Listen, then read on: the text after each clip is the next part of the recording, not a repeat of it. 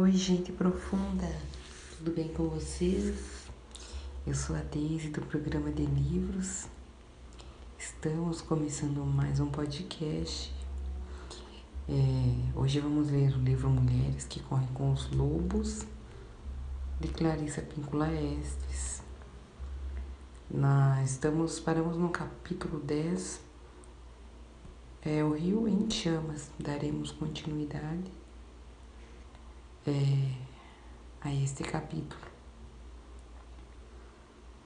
Vamos lá então.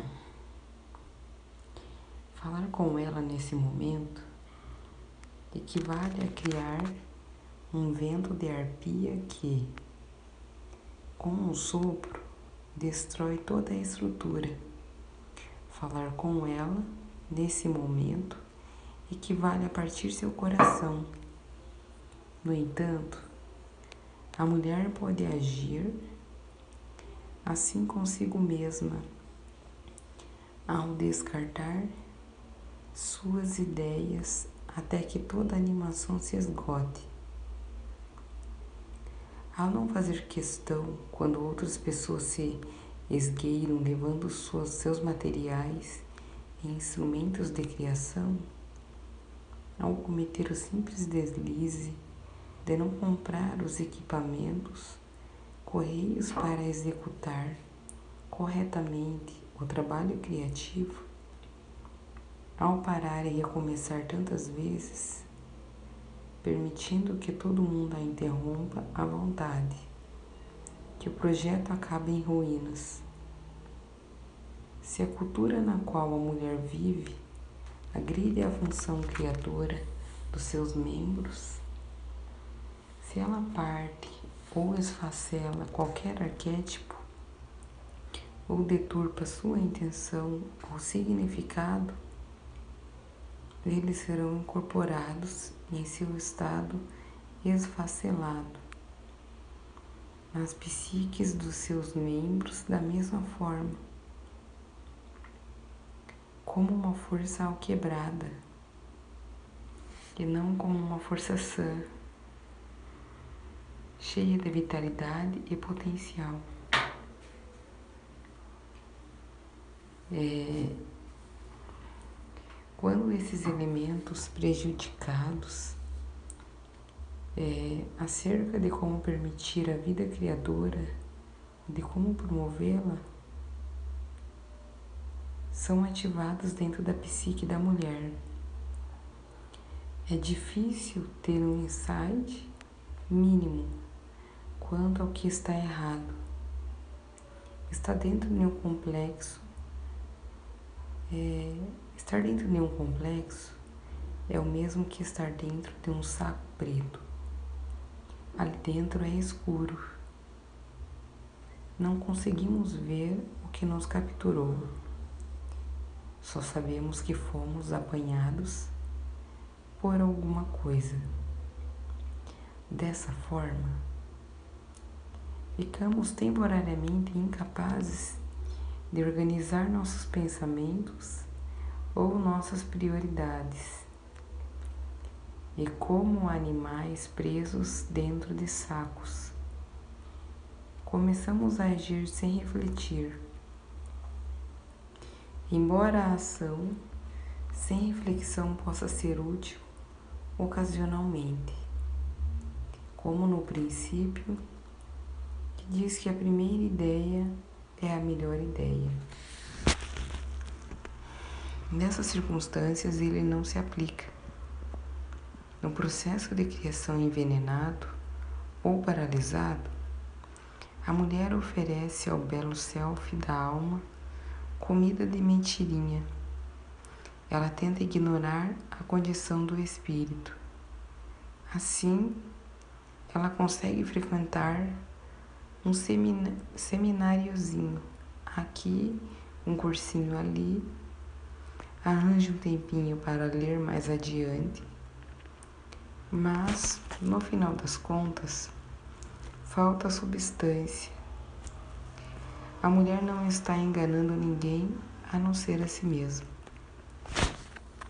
É, portanto, quando esse rio morre, ele já não tem sua correnteza, sua força vital.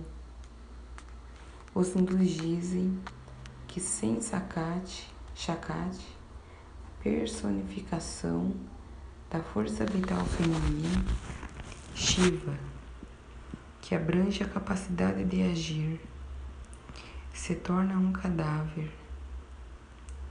Ela é a energia vital que anima o princípio masculino. E o princípio masculino, por sua vez, estimula a ação no mundo. Vemos, por conseguinte, que o rio precisa apresentar um equilíbrio razoável entre suas poluições e suas purificações, ou tudo resultará em nada. No entanto, fim de proceder dessa forma, é o ambi ambiente imediato precisa ser propício e acessível. É fato que quando mesmo menos disponíveis os elementos essenciais, como o alimento e a água, o abrigo e a segurança, menores serão as opções. E quanto menores as opções, menos criativa será a vida.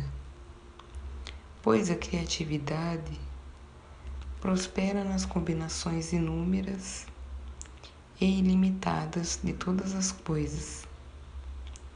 O fidalgo destrutivo na história é a parte profunda, mas imediatamente reconhecível da mulher ferida.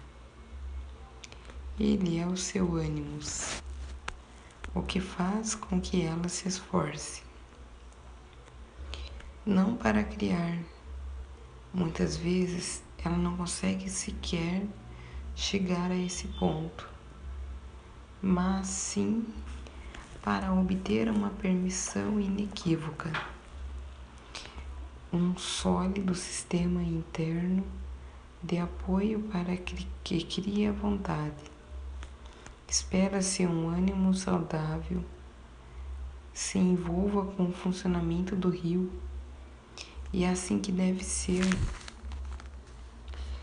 Ele é o auxiliar que observa para ver se é preciso fazer algo.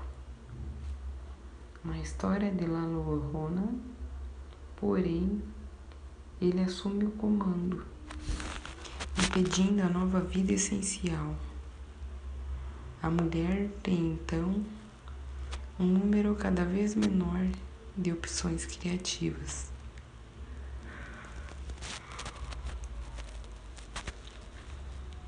O ânimos conquista o poder de mandar na mulher, de depreciar seu trabalho. Isso ele consegue através da destruição do rio. Examinemos em primeiro lugar os parâmetros do ânimos em geral.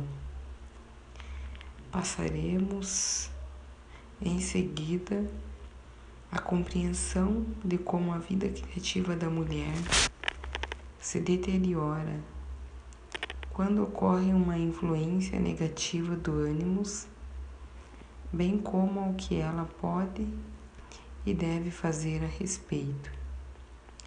A criatividade deve ser um ato de nítida consciência, um ato que reflita a clareza do rio o espírito é o homem do rio. Ele é o encarregado, é quem cuida da água e a protege.